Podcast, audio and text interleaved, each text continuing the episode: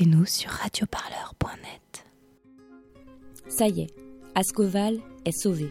Au terme de 11 mois de lutte, la Syrie de Saint-Saulve, non loin de Valenciennes, ne connaîtra pas le même destin que les industries des Hauts-de-France, étranglées par de nombreux plans sociaux. Le tribunal de grande instance de Strasbourg a tranché en faveur du plan de reprise porté par Altifort, groupe franco-belge. Au téléphone, Nassim Bardi, délégué syndical CGT de la Syrie Ascoval.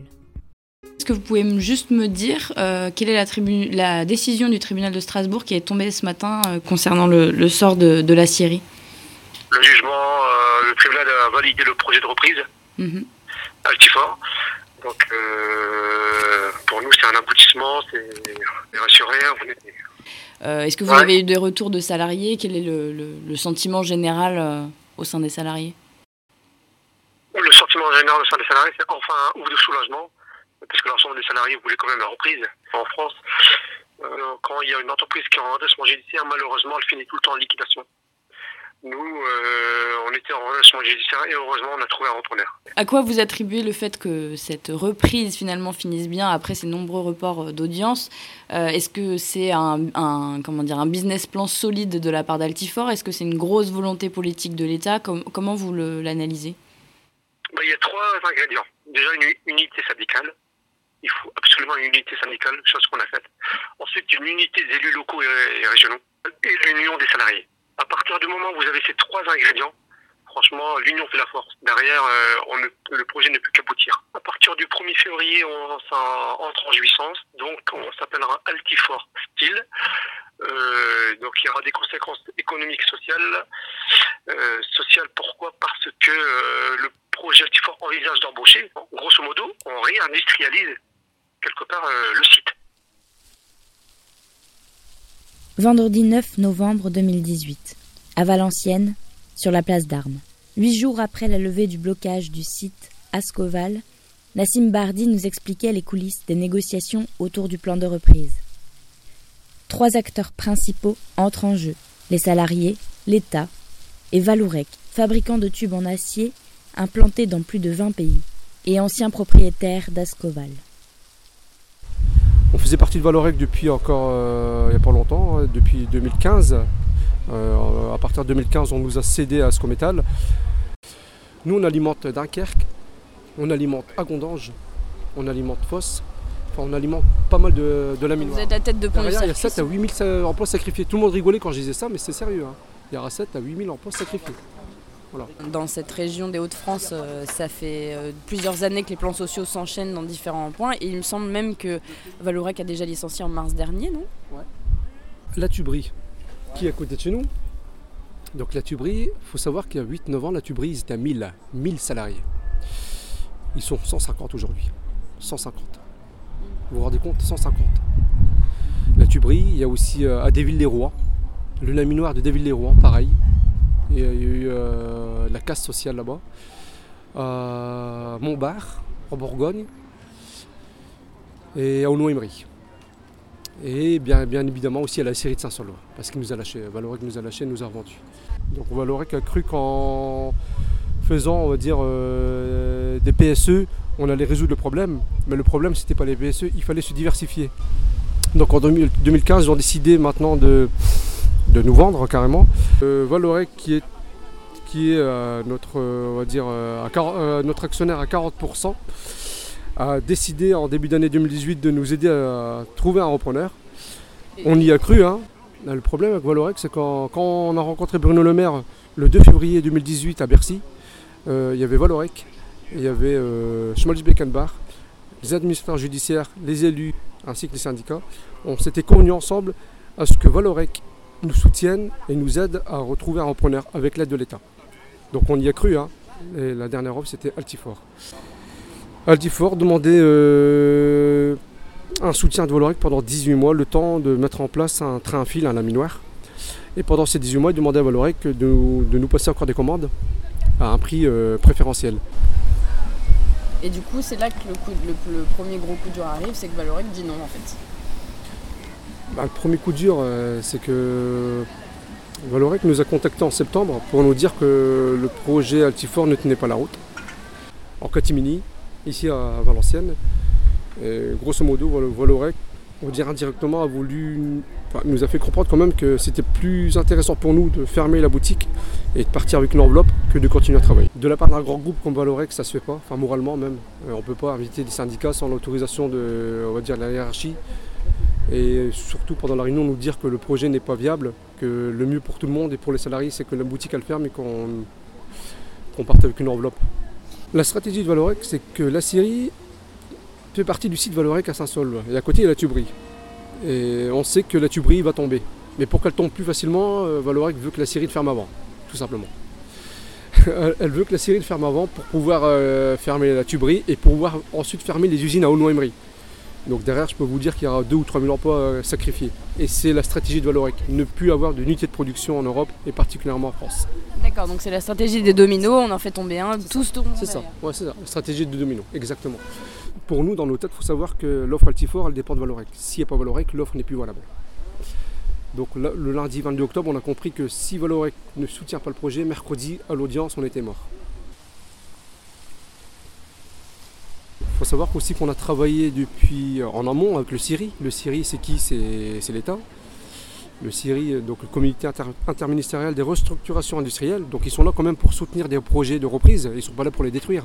Il y a pas mal de choses qui compliquent la situation. Et je pense qu'en France, c'est l'arbre qui cache la forêt. C'est-à-dire qu'il y a des entreprises qui sont en, perte de vitesse. Tu as des repreneurs potentiels qui peuvent reprendre ces entreprises-là. Et puis derrière, s'il n'y a pas une volonté réelle de l'État, bah, elles peuvent fermer. Voilà. Et si nous, derrière, on n'a pas la pression médiatique euh, des élus politiques, euh, des syndicats et des salariés, ben voilà, euh, les usines, c'est normal qu'en France, les usines se ferment après les autres. Si personne ne met, du sien, ça va être compliqué. Leur but quand même du Syrie, c'était qu'on ferme. Que la Syrie ferme, que le, projet Altifort ne, ne soit pas abouti. Et euh, qu'on parte avec une enveloppe. Et du coup, pour vous, qu'est-ce qui a, qu'est-ce qui a renversé la vapeur entre guillemets? Qu'est-ce qui a fait que l'État maintenant euh, Qu'est-ce qui a renversé la vapeur? Le cabinet d'expertise Accuracy, donc euh, mandaté par Valorec, disait que le projet n'était pas viable. Donc Madame Panier, elle était un peu perdue.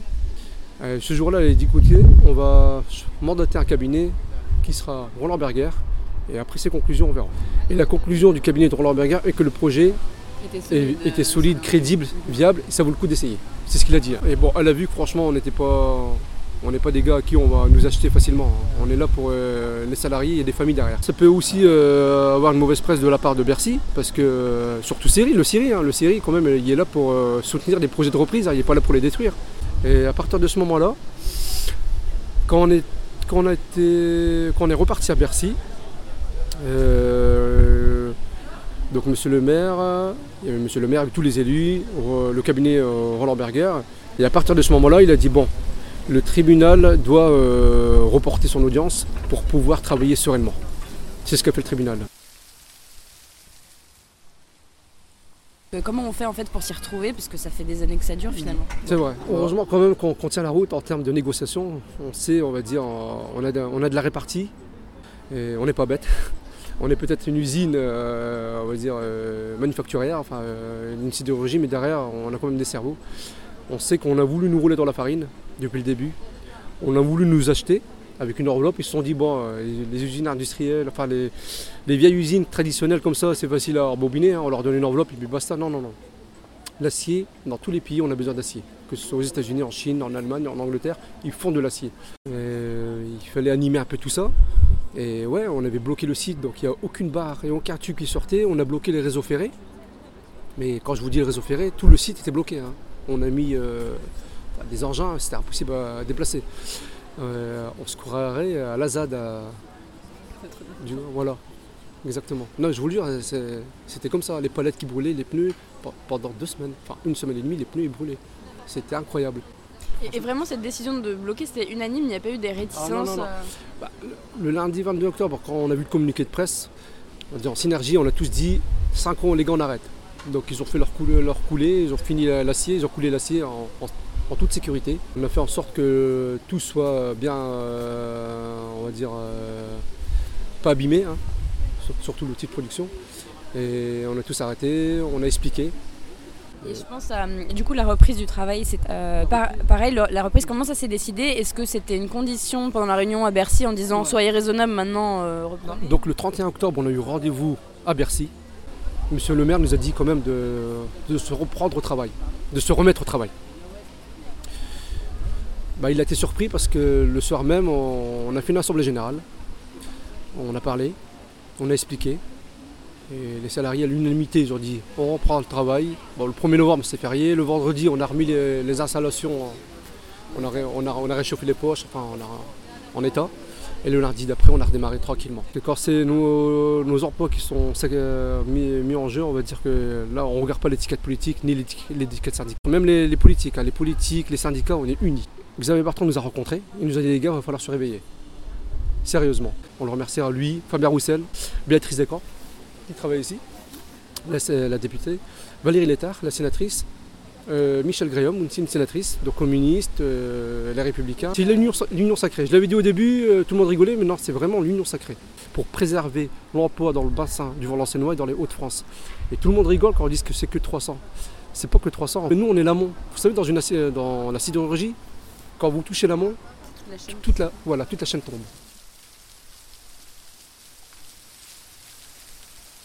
Vous savez, de, l'acier, c'est facile de faire une aciérie. Mais pour pouvoir euh, reproduire les mêmes nuances d'acier ailleurs, il faut des certifications qui durent 10, 12, 15 mois. Donc les Allemands l'ont bien compris, enfin, Schmolz, les Germano-Suisses l'ont bien compris, Vallourec l'a bien compris, ils avaient absolument besoin de nous. Tout ça pour vous dire que quand même, on ne fait pas de l'acier bas de gamme ordinaire. Derrière, il y a quand même des certifications qui sont très longues dans l'automobile, dans le ferroviaire. Et c'est pas n'importe quelle aciérie qui peut les faire.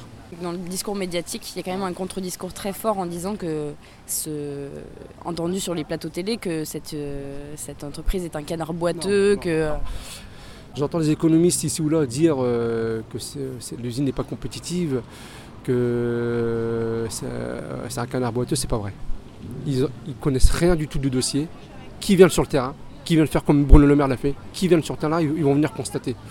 Et maintenant, les clients viennent chez nous, à Saint-Solve. Ils viennent chez nous à Saint-Solve. Pourquoi? On, on parle de compétitivité. Parce que nous, le- notre qualité, il est propre. Notre acier, excusez-moi. Notre il est propre, il est de qualité. Il me semble qu'un responsable d'Altifort disait qu'il y a des, de, de nouveaux clients qui surgissent pour, euh, de- depuis ce, ce combat-là, en fait. Ouais. En fait, de- pendant les deux semaines de débrayage, bah, sans s'en rendre compte, on a fait de la pub à la série, euh, de la pub à Ascoval. Euh, Il y a pas mal de clients qui se sont rendus compte qu'à Saint-Solve, dans le Valenciennois, il y avait une aciérie qui faisait tel type de nuance. Et que peut-être eux, ils cherchaient justement cet acier à bas coût. Coût, pourquoi coût Parce que ces, clients-là les achètent en Chine. Alors, euh, où je ne vous raconte pas là, les, coûts de transport, les coûts de logistique, et en plus derrière, quand vous voyez la qualité, et surtout en, termes de délai de livraison. Euh, Vous savez que le métier de la sidérurgie, c'est un métier à part. En termes de salaire, c'est pas le même. En termes de conditions de travail, c'est pas le même. En termes de, de passion, parce qu'il faut dire que nous, le travail, c'est comme une passion. On va dire le contact humain, c'est pas le même. Euh, nous, à la série, tout le monde se connaît, tout le monde se dit bonjour, on s'embrasse. Certains, on, on s'embrasse beaucoup. Euh, c'est un métier à part. Radio Parleur Radio Parleur. Le son de toutes les luttes. Sur radioparleur.net.